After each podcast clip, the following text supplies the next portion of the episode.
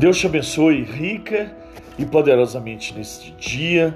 Mais uma palavra de Deus para edificar a sua preciosa vida. O brilho das 30 moedas de prata.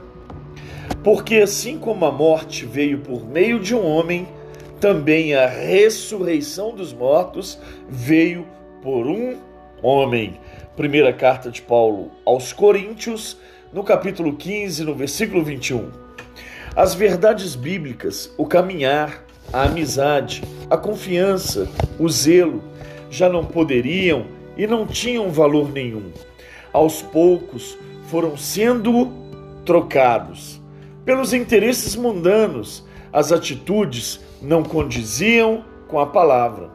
A busca inicial, o prazer das primeiras obras, foram substituídas as inclinações já não eram direcionadas às coisas de Deus. Contemplou-se o pecado e ele se apresentou resplandecente, brilhando aos olhos, e o transformou em independente. A contemplação do pecado foi startada com planejamento às escondidas. Já não haviam mais imaginar a dor da alma, o desgosto, a dor dos pregos e da coroa de espinhos, as feridas diversas e profundas não foram mais lembradas, as das mãos que eram estendidas em socorro, mas que foram perfuradas, e muito menos as dos pés que caminhavam de encontro ao socorro. Claro, as costas em carne viva, aquelas que carregaram o lado do corpo perfurado com a lança, não só pelas feridas, sim, as que jorram sangue inocente, mas não fizeram menção, sim, as dores que sangram o coração, isto de quem nunca mediu esforços. Estava avisado, era de conhecimento de todos, já haviam participado e, claro, experimentaram, mas o brilho, sim, das moedas, as de prata, as trinta, as do traidor, tornaram-se algo tão desejável que saltou aos olhos. Criaram muitas acusações, mas não eram capazes de justificar o pecado. Ao longo dos tempos, padrão de conduta e hábito se tornou. Vamos, apontaremos um culpado.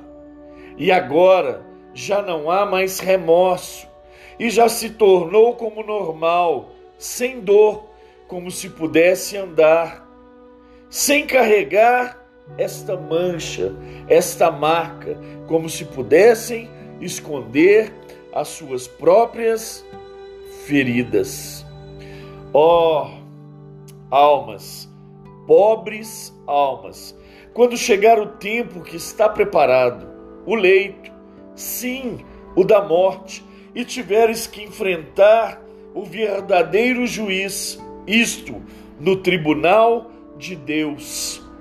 O pecado e as suas mentiras e artimanhas serão desmascarados suas vestes serão retiradas.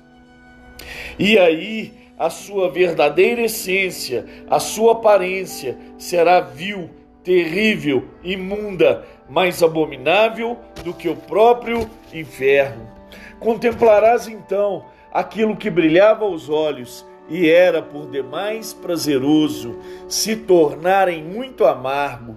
O prazer será desprezível, sem brilho, sem doce, sem valor e sem representatividade. Dizendo: Pequei traindo sangue inocente. Eles, porém, disseram: Que nos importam?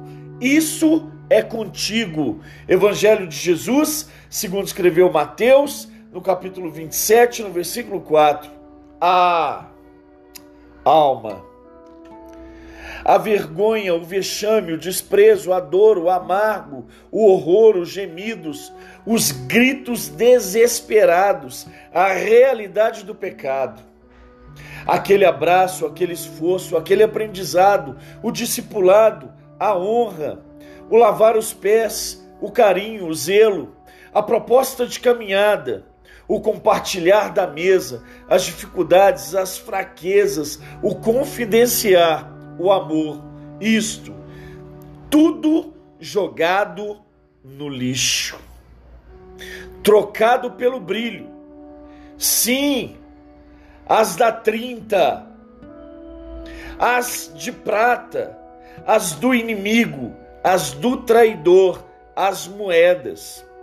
E a realidade do pecado despertará. Ó, oh, pobres de alma e de espírito, por que não, debaixo da obediência e tempo de Deus, se vocês esperassem mais três dias? Deus te abençoe.